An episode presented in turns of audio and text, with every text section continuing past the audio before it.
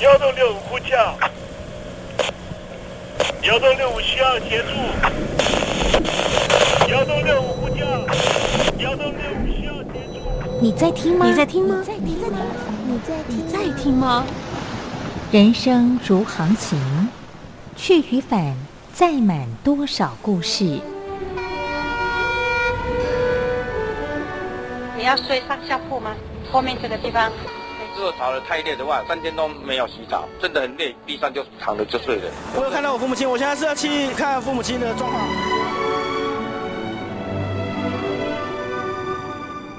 聆听故事湾，让每个故事找到属于自己的码头。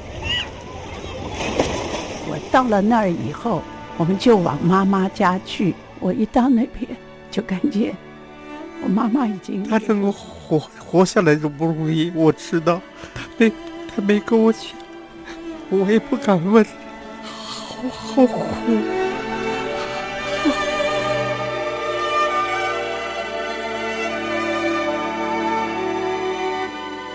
聆听故事湾，聆听故事湾。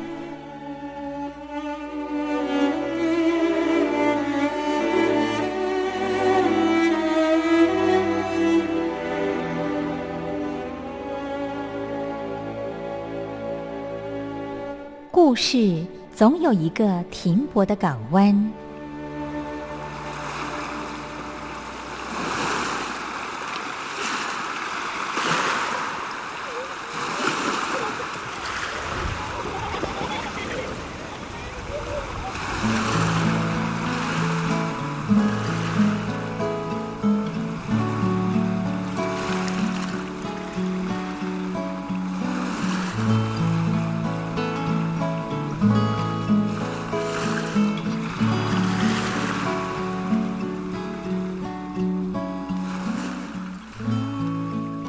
一二三四五六七七六五四三二一，大陆听众朋友您好，我是您的好朋友东山林，在台北问候您。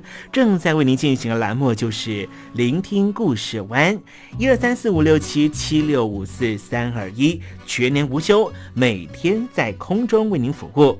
您在每天的凌晨三点十分，或是傍晚的六点十分，都可以在光华之声频道收听到这个栏目，聆听环宇趋势。不用太多解释，因为聪明的你心中自有诠释。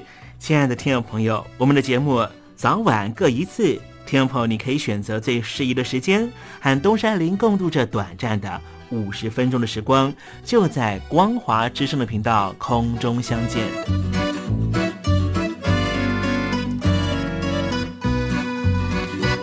听众朋友，收听、聆听故事湾东山林的节目，到底能够听到什么样的内容呢？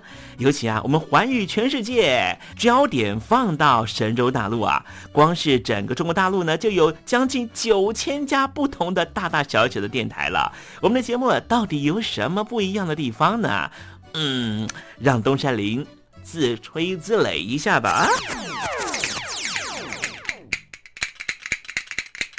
宫中频道何其多，赵钱孙李挺能说。热点平地上直播，仔细听来差不多。直播室外领导多，你说他能怎么说？开场才说茶黑窝，碰上土狼不敢摸。主播低头翻翻稿，导播左右反复搓，想到孩子泪婆娑。好了好了，都别说，且听东山林怎么说。东山林不是红太狼，也不是那喜羊羊，亲亲海上一叶舟，才能自在自在说。客官呐、你拉把椅子随便坐，袒胸露背床上卧，怎么自在怎么做，就当这是自己家，自己家。睁大眼睛，show time！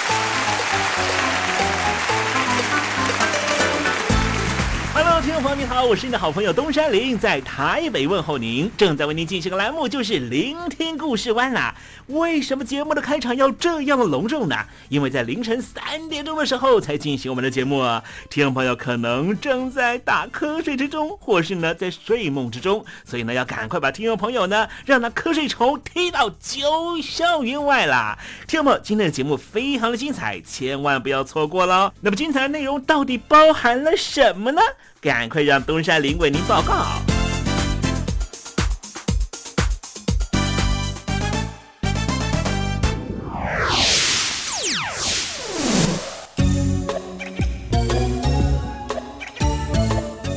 星期一，星期一，猴子穿新衣。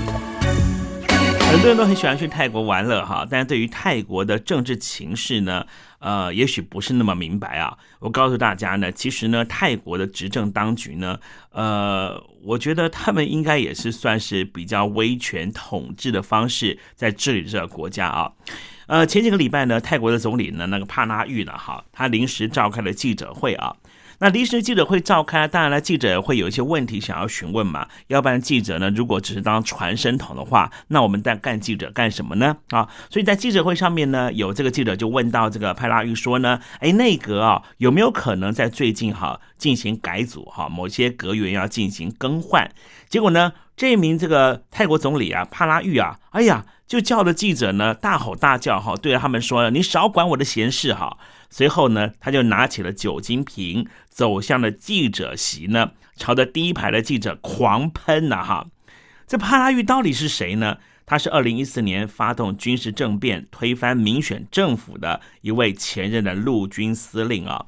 过去就是以脾气暴躁和行为这个出人意料之外而闻名啊。真是让我觉得呢，再怎么野蛮呢，也不能够呢啊欺负这个啊采访记者嘛。毕竟呢，记者呢代表的是第四权，代表的是人民来监督政府的啊。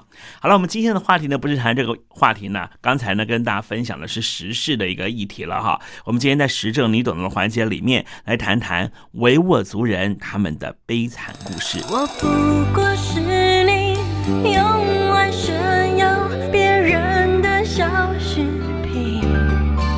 谁是你的小饰品？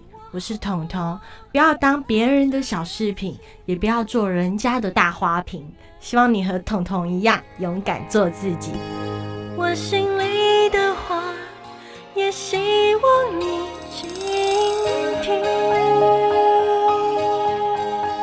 邀请您收听东山林的节目。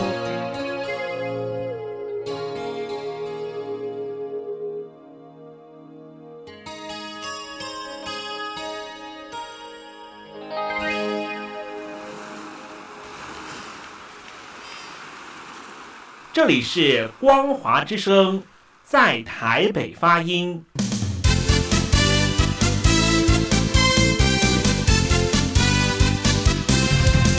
现在，请习近平同志讲话。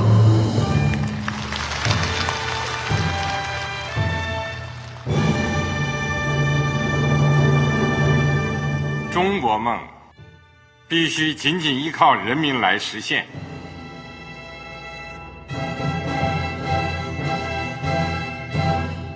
好国民得关心家事、国事、天下事。呃，谢谢发言人。我们注意到啊，现在那个外面有很多关于前中央政治局委员周永康的一些消息和报道。我不知道发言人对这个事情有没有什么可以呃透露、可以披露的？国家对于公事啊，不是什么东西都要公示的。我只能回答成这样了，你懂的。那么作为天津市来说，每年要偿还的这个公路建设的贷款量有多大？哎，这个郝国民这个偿还得回避时政敏感议题。因为他这个这个事儿，我就不好再说太细。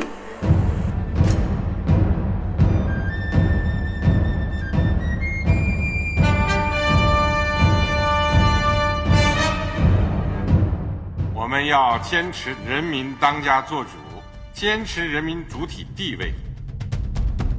任何官方不宜说太细，期望您体谅的话题，尽在实证，实证你懂的。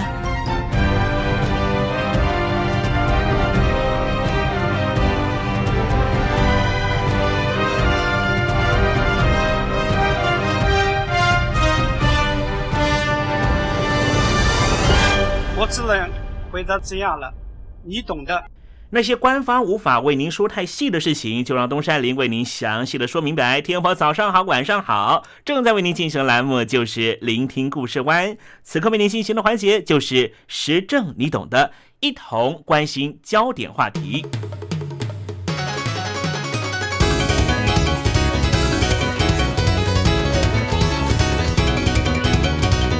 今天来讲个非常荒唐又离奇的故事。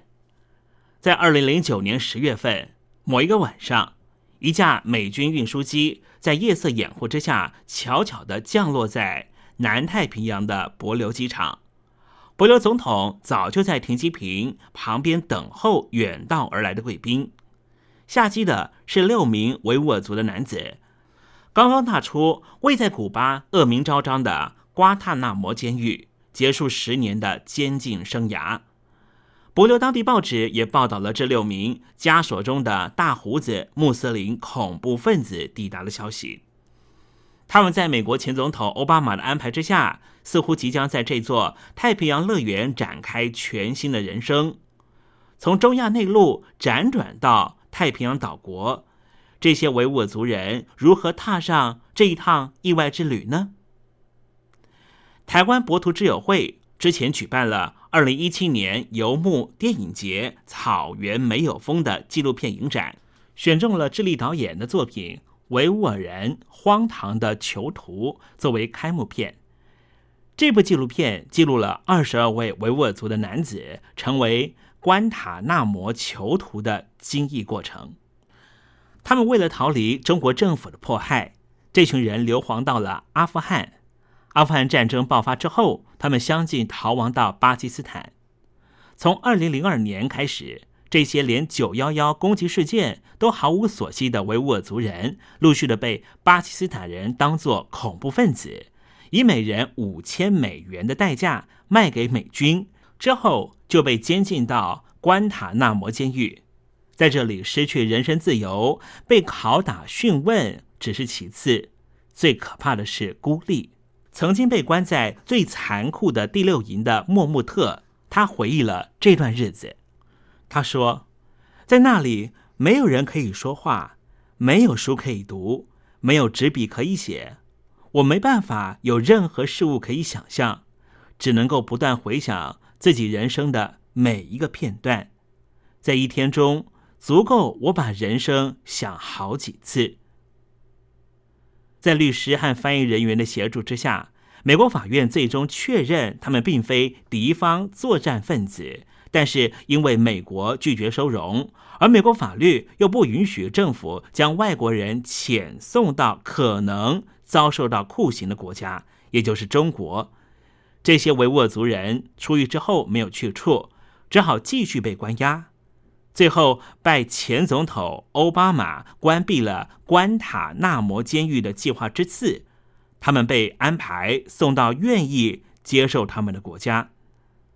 这二十二人先后被送到阿尔巴尼亚、百慕达、萨瓦多、斯洛伐克和博琉这些地方，都是他们从未踏上过的土地。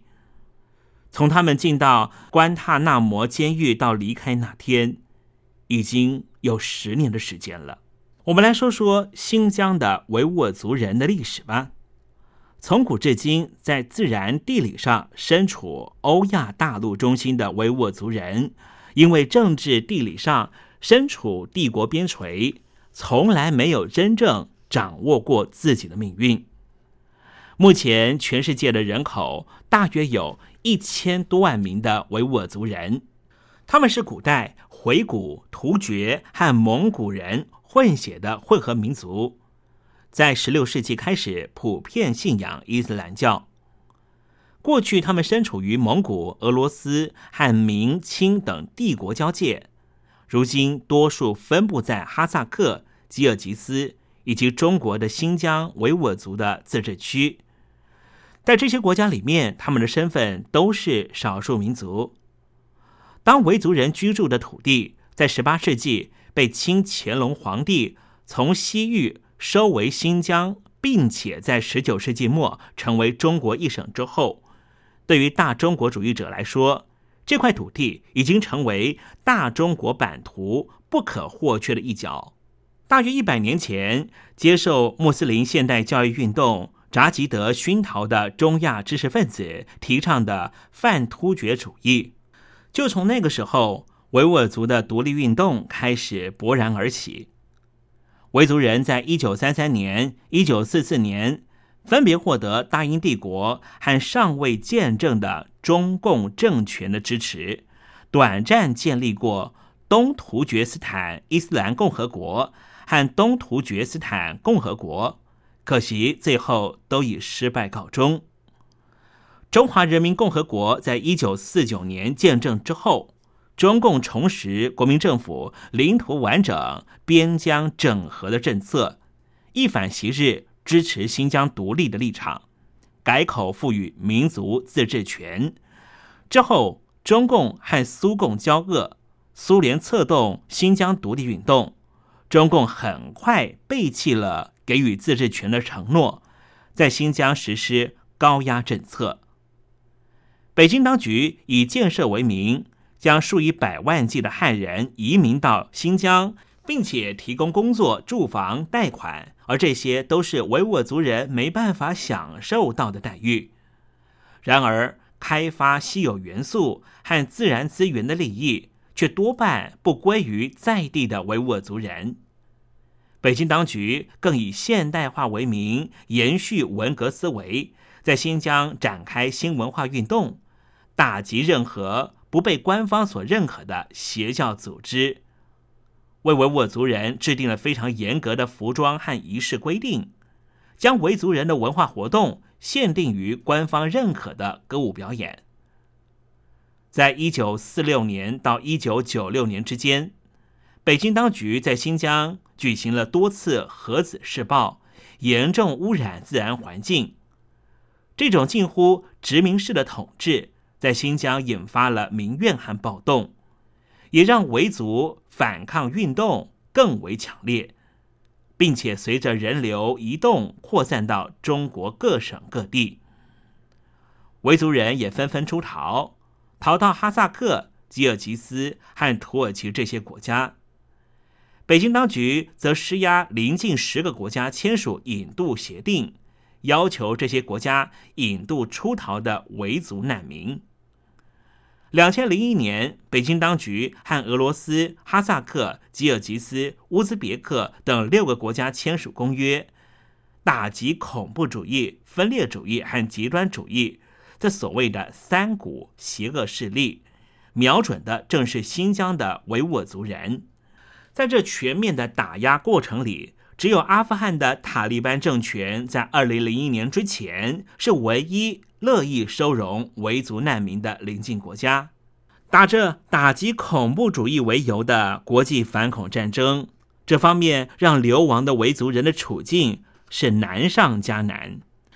北京当局在一九九零年代就不断的在国际上宣称，海外的维吾尔族社群和基地组织以及塔利班政权有非常密切的联系。九幺幺事件之后，北京当局在国际之间也不断的宣传。维族运动和恐怖主义有直接的关系。二零零一年，美国以东突厥斯坦伊斯兰运动和宾拉登有联系为由，将它列为恐怖组织。二零零二年，联合国则以东突厥斯坦伊斯兰运动组织的财务和基地组织塔利班政权有密切关系，把它列入基地组织的制裁名单。这股趋势使得流亡的维族人更轻易被界定为恐怖分子。实际上，维族民族运动并没有统一的政治纲领，维族内部的政治主张至少可以分成建国派、自治派和与在地政权合作派。多数维族分离主义分子并不主张暴力手段。例如，总部设在德国的世界维吾尔代表大会就属于非暴力抗争的抗议分子。他们希望北京当局能够重视维吾尔族人的政治归属，并且以民主方式解决双方的争端。这部纪录片非常清楚描述了这一出人道悲剧中的各种政治荒谬。一向以民主法治自傲的美国，受到恐怖主义的威胁和阴霾的蒙蔽，放弃了立国的政治标准，不择手段的抓取他们认为是恐怖分子的外国人，关押在不受法律节制的化外之地。并且利用他们换取中国支持伊拉克战争。一向对各国宣扬人权价值的西欧国家，面临是否收容维吾尔族难民的抉择的时候，也因为来自于北京当局的压力而选择沉默。中国摇身一变，变成了二十一世纪的新帝国主义，借着国际反恐战争的趋势，以反对外国势力干预内政为名。要求美国将这群维族人引渡回中国，接受不符合现代法治标准的审判，同时夹着强大的经济压力，威胁利诱各国不得收容这二十二个人。二零一七年新年当天，伊斯坦堡一家夜总会遭到恐怖攻击，造成三十九人死亡。伊斯兰国很快就说这场攻击事件是我们策划的。不过，在不久之后，土耳其官方更宣布令人震惊的消息，说这个案子有两名中国籍的维吾尔族人的共犯。世界维吾尔族代表大会随后宣称，数百名维吾尔族人遭到土耳其政府以不明确的原因逮捕。其实，对于土耳其人来说，维吾尔族人一向是温和的穆斯林，并且和土耳其有密切正向的联系。从一九九零年到两千年期间，尽管北京当局抗议，土耳其政府持续欢迎来自于中国的维吾尔族人移民到土耳其，将近三十万名的维族人逃离中国暴政来到土耳其。但是反恐战争开始之后，中东政局混乱。加上中国持续以大笔金元收买土耳其政府，在土耳其的维族人的社群处境就变得十分艰难。在国际社会犬儒主义的氛围之下，辗转来到博流的维族人，是不是能够因祸得福，享受自由滋味呢？这故事的后续是什么呢？这六名抵达博流的维族人，虽然得到官方安排住所、工作机会，而且享有进行穆斯林礼拜的自由，但是他们因为文化、语言、生活习惯差异，与当地人产生非常大的隔阂，很难融入当地社群。这六名维族男子在全冲夜班保全工作上，感觉实在太无聊了。最后，他们选择离开博流，各自到其他地方发展。但是，到底去了什么地方呢？没有人知道。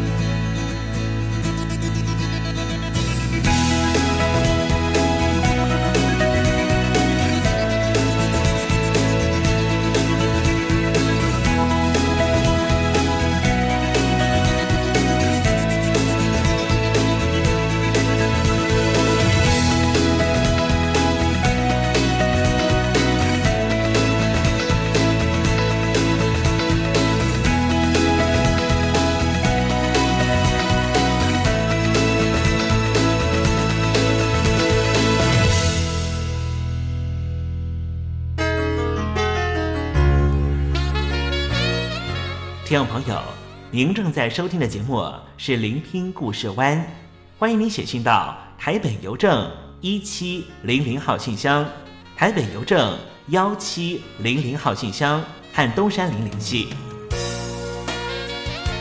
东山林就是东边的山里有只麒麟的东山林，东山林等候您的来信哦。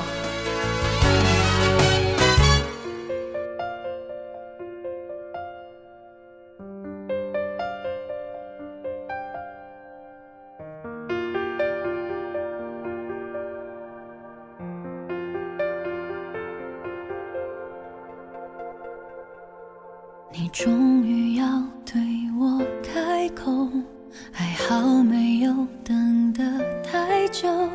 这一个结果，我已经想过很多遍了。认识你还没有多久，可一切那么熟悉呢？熟悉你的笑，距离微妙。刚好模糊我心跳，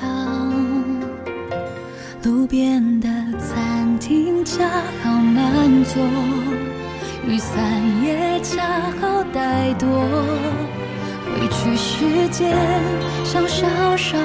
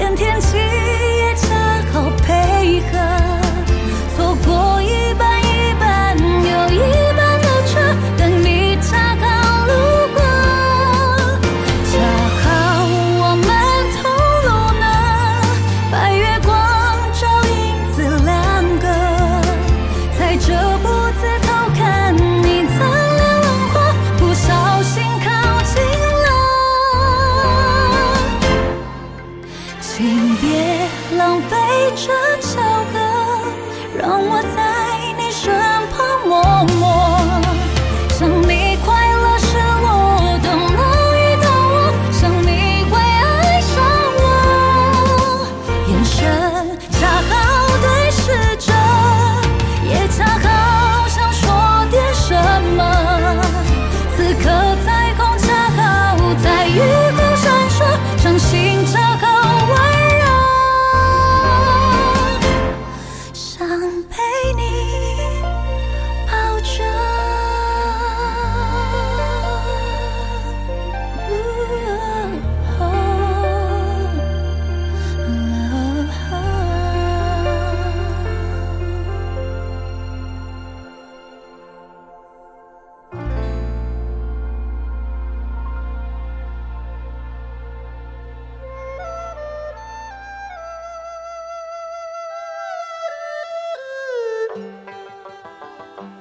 是两岸中国人都喜欢的一首歌。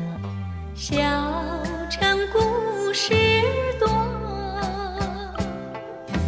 充满喜和乐。如果主持人播错了速度。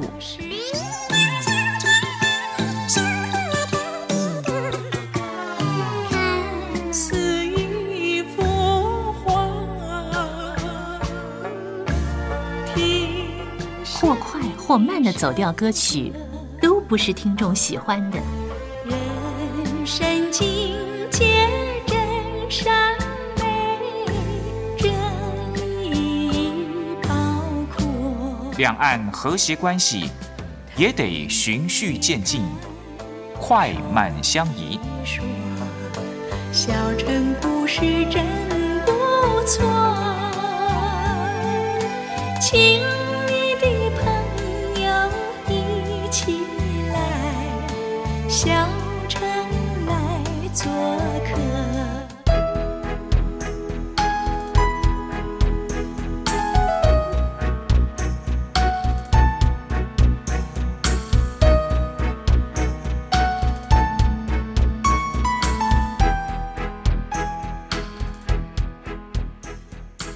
活中少不了知性的真，生活中少不了理性的善，生活中也少不了感性的美。光华之声，永远陪伴您，生活在真善美的世界。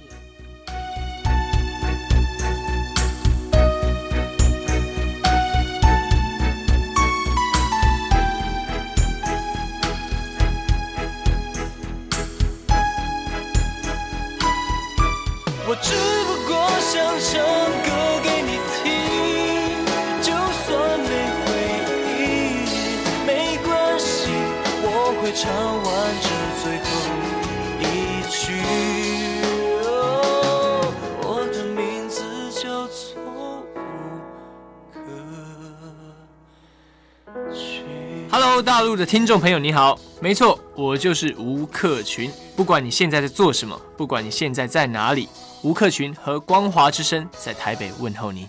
我只不过想唱歌给你听，用尽我全力，一首歌。这里是光华之声。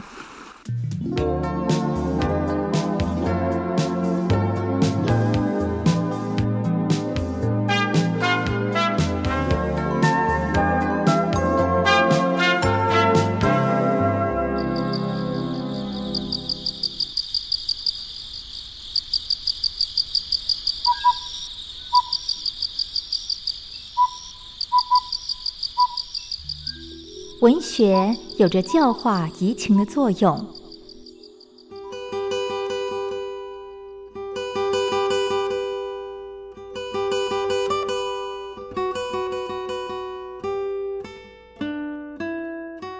它开辟了你我的视野，转变我们的气质，陪伴我们度过生命中的每一段起伏跌宕。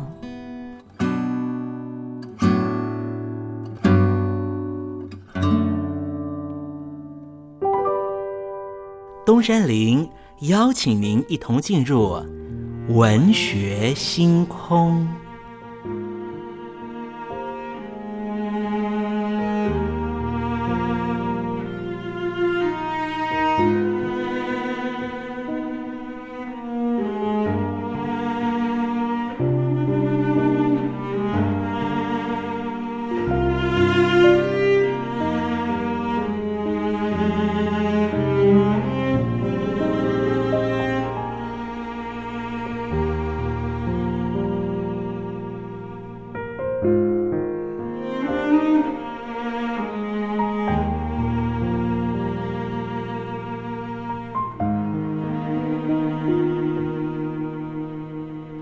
文学星空，文学带给我们的不是抽象艰涩的僵化信条，而是活生生的生命经验。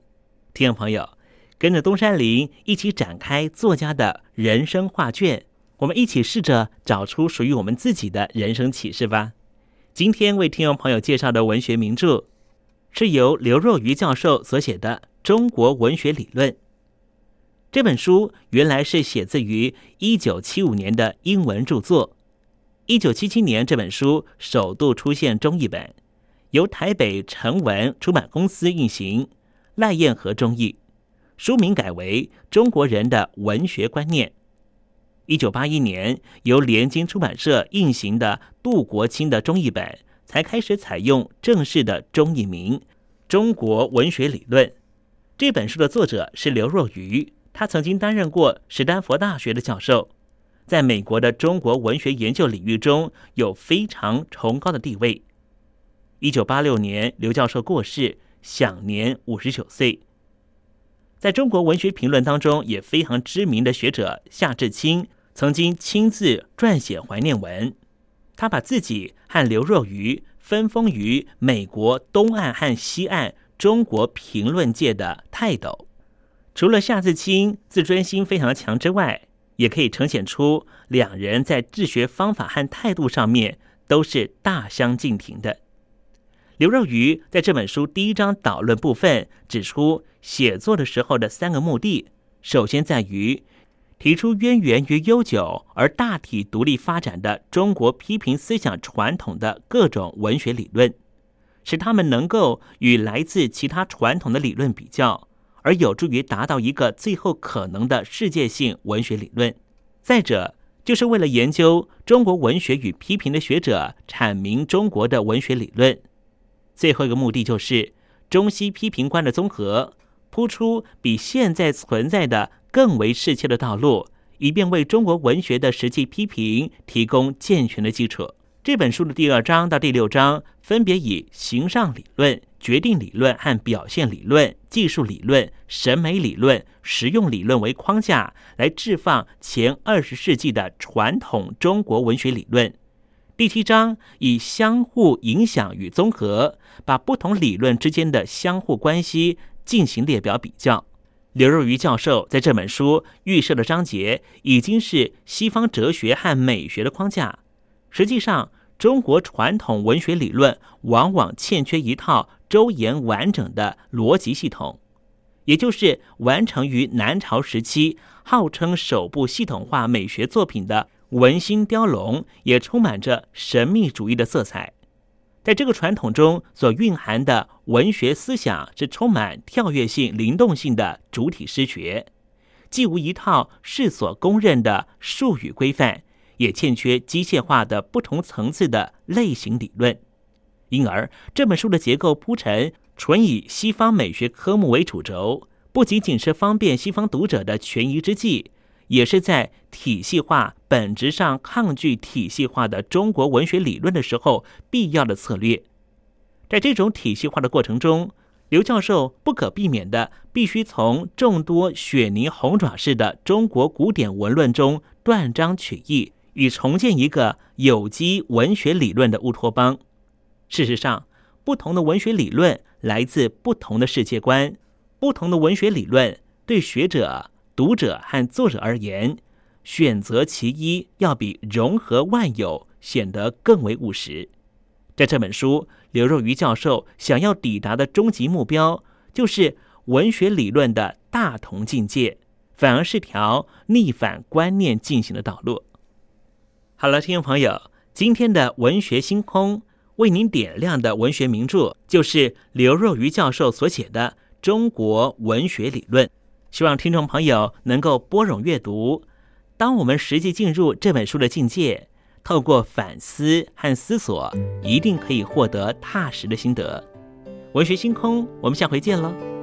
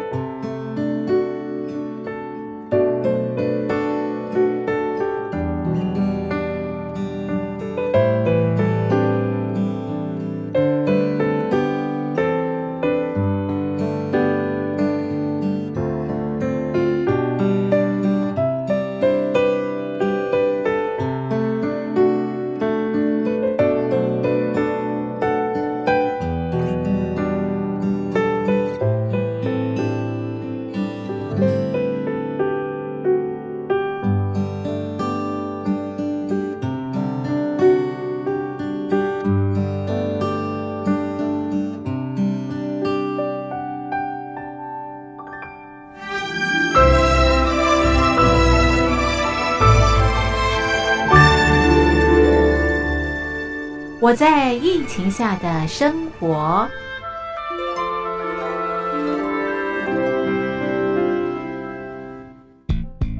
三十六点一度，很健康。哇！COVID-19 新冠肺炎在全球蔓延后，量体温成为日常，走到哪量到哪。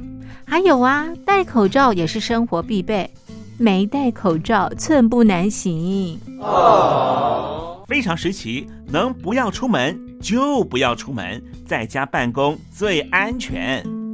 三餐买外送，购物到线上。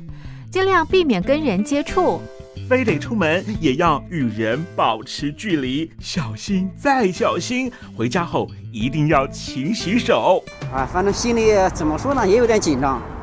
病情现在这么严重，心里总有点恐慌的。回去以后赶快的就就是洗仔细的点儿，哎，洗彻底的点儿。而现在没有健康码核酸检测，在大陆哪儿都去不了。出国旅游更是想都别想。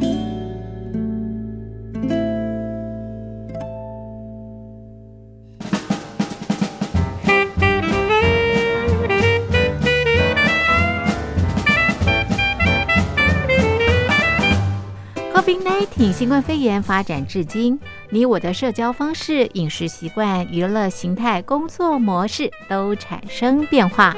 你的生活因为 COVID-19 新冠肺炎又有什么样的改变呢？马上写下来，参加征文活动。我在疫情下的生活，就有机会得到短波收音机哦。活动从三月一日进行到五月三十一日。来信请寄台北邮政一七零零号信箱，台北邮政幺七零零号信箱，嘉陵东山零收。电子邮件请寄 lily 三二九 at ms 四五点 hi.net 点 net，l i l i 三二九 at ms 四五点 hi.net 点 net，我们期待您的来信。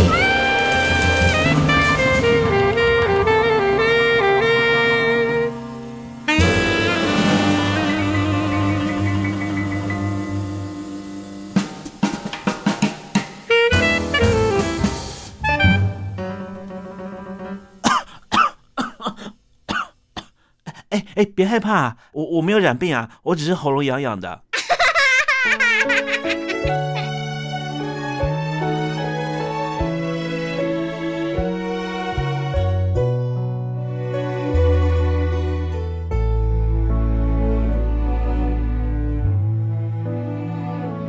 我以为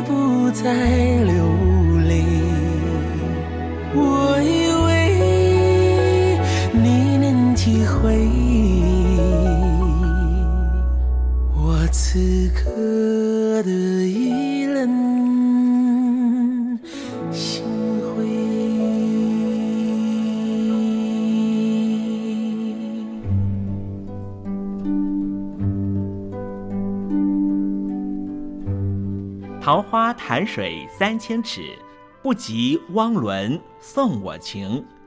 听众朋友，大诗人李白告老还乡，云游四海，从繁华的长安城到安徽乡间的桃花潭。这首送给相见恨晚的朋友汪伦的诗，用词非常淳朴，但是情意深厚。东山林也狗尾续貂一下。台北城杜鹃盛开，不及听友一封短讯，写信给我吧。台北邮政幺七零零号信箱，台北邮政一七零零号信箱。我是东山林，东边的山里有只麒麟的东山林。祝您一切安好，明天再会。